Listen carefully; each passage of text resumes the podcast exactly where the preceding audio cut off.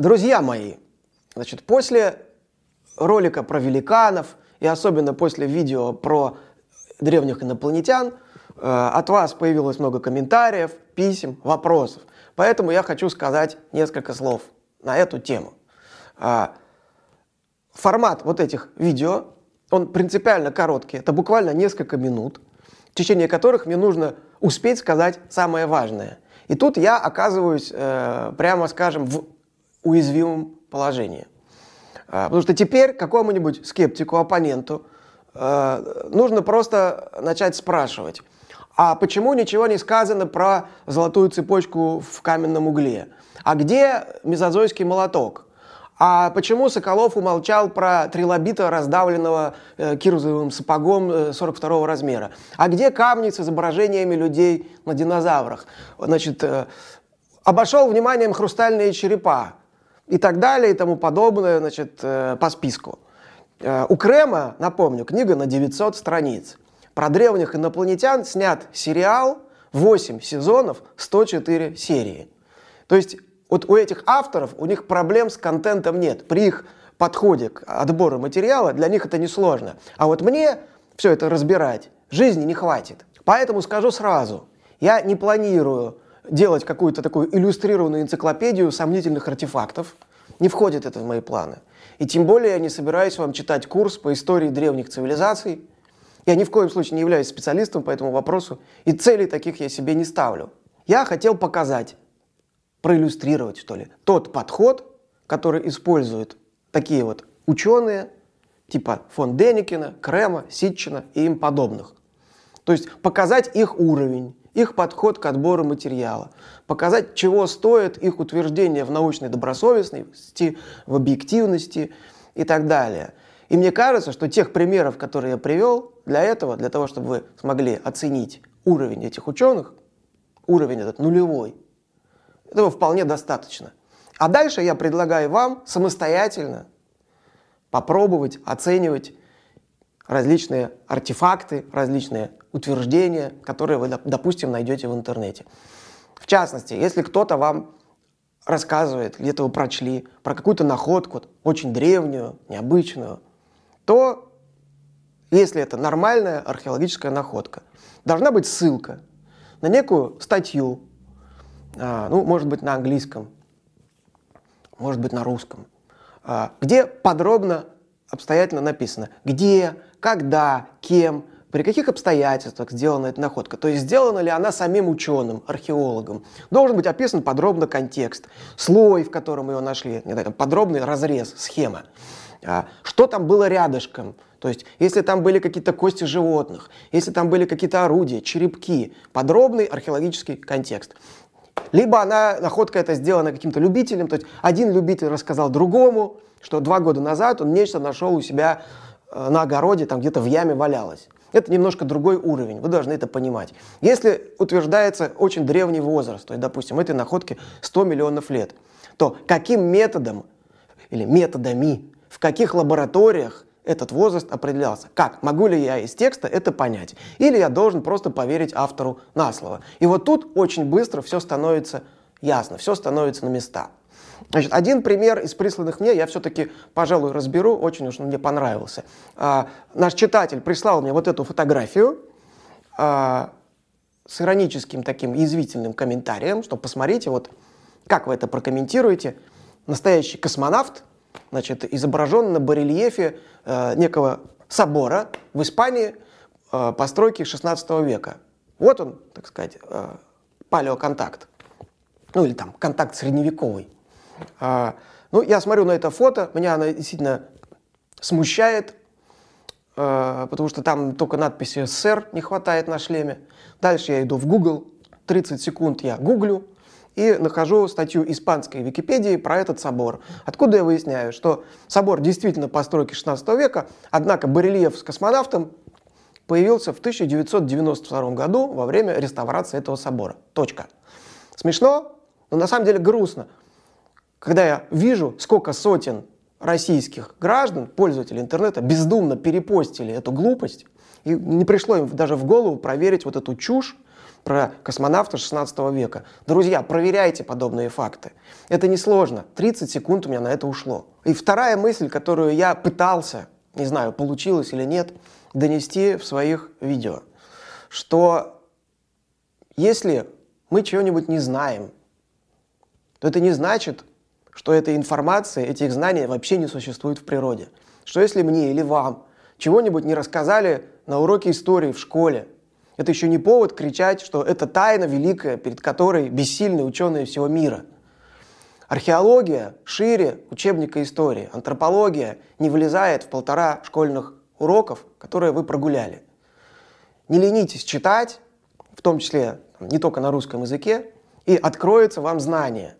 Если же какие-то вопросы еще пока не имеют ответа, если наука еще не нашла на них ответ, ничего страшного, это вообще говоря в науке нормально, это полно.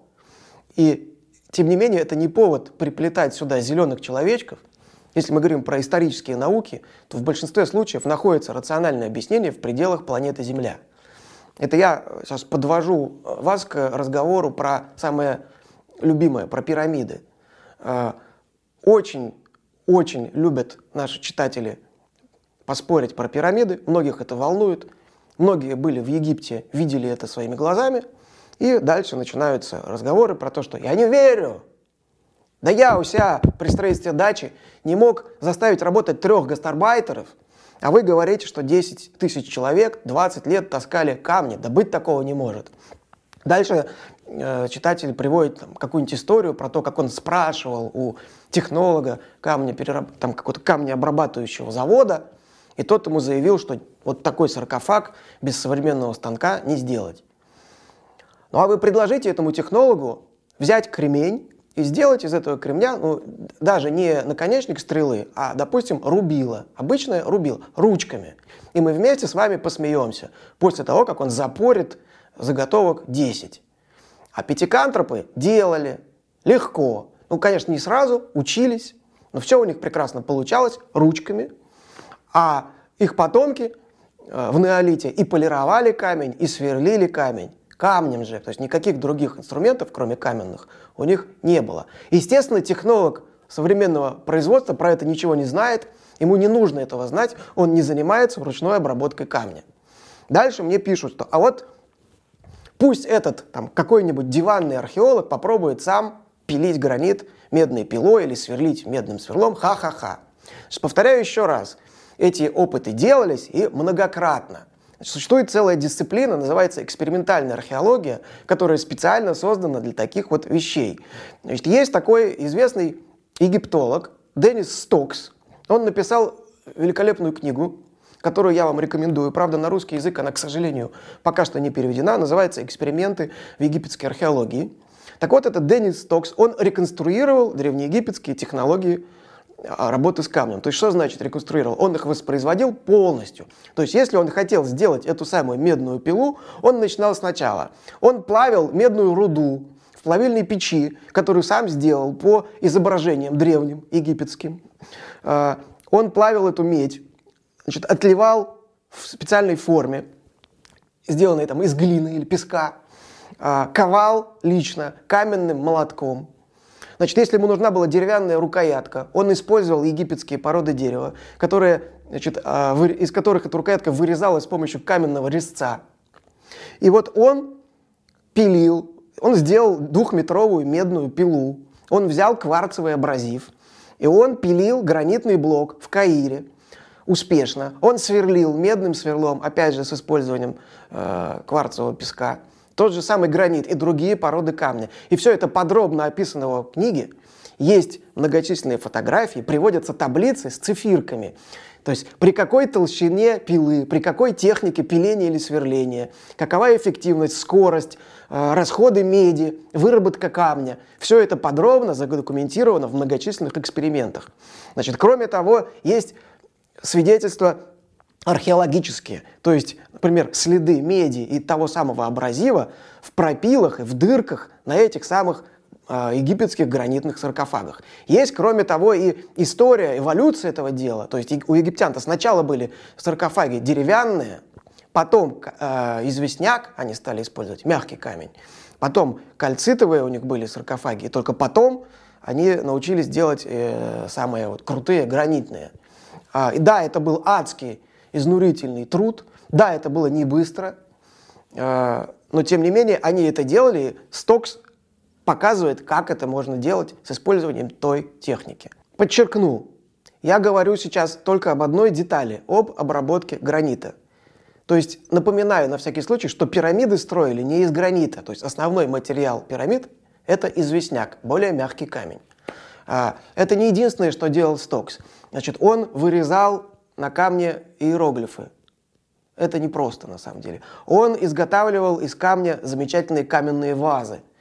То есть из цельного куска камня, представьте себе, ваза с полостью внутри. Это проделано значит, соответствующими инструментами, значит, подробно задокументировано. Почитайте, посмотрите хотя бы картинки, получите удовольствие. Меня спрашивали не только про пирамиды, естественно. Там есть вопросы, например, про Перу, про инков, про их мегалитические постройки. Представьте себе, и там археологи работали, и там исследовали, найдены каменоломни, где добывался камень, найдены пандусы, по которым этот камень, этот, э, камень тащили, найдены каменные блоки на разных стадиях обработки, найдены инструменты, каменные отбойники, которыми велась работа, найдены отходы производства, осколки камня. Значит, проводились эксперименты. Я в описании к этому видео приведу ссылку на книгу, где известный специалист по археологии инков подробно об этом рассказывает. Там и фотографии, и даже видео есть. Посмотрите.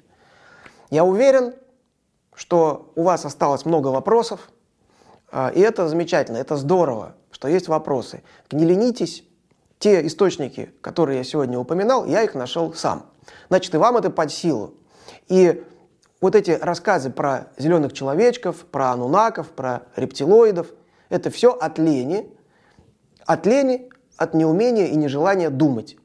Так вот там, где ленивый неуч плодит зеленых человечков, там трудолюбивый разум находит нормальные, адекватные ответы, которые нам дает наука.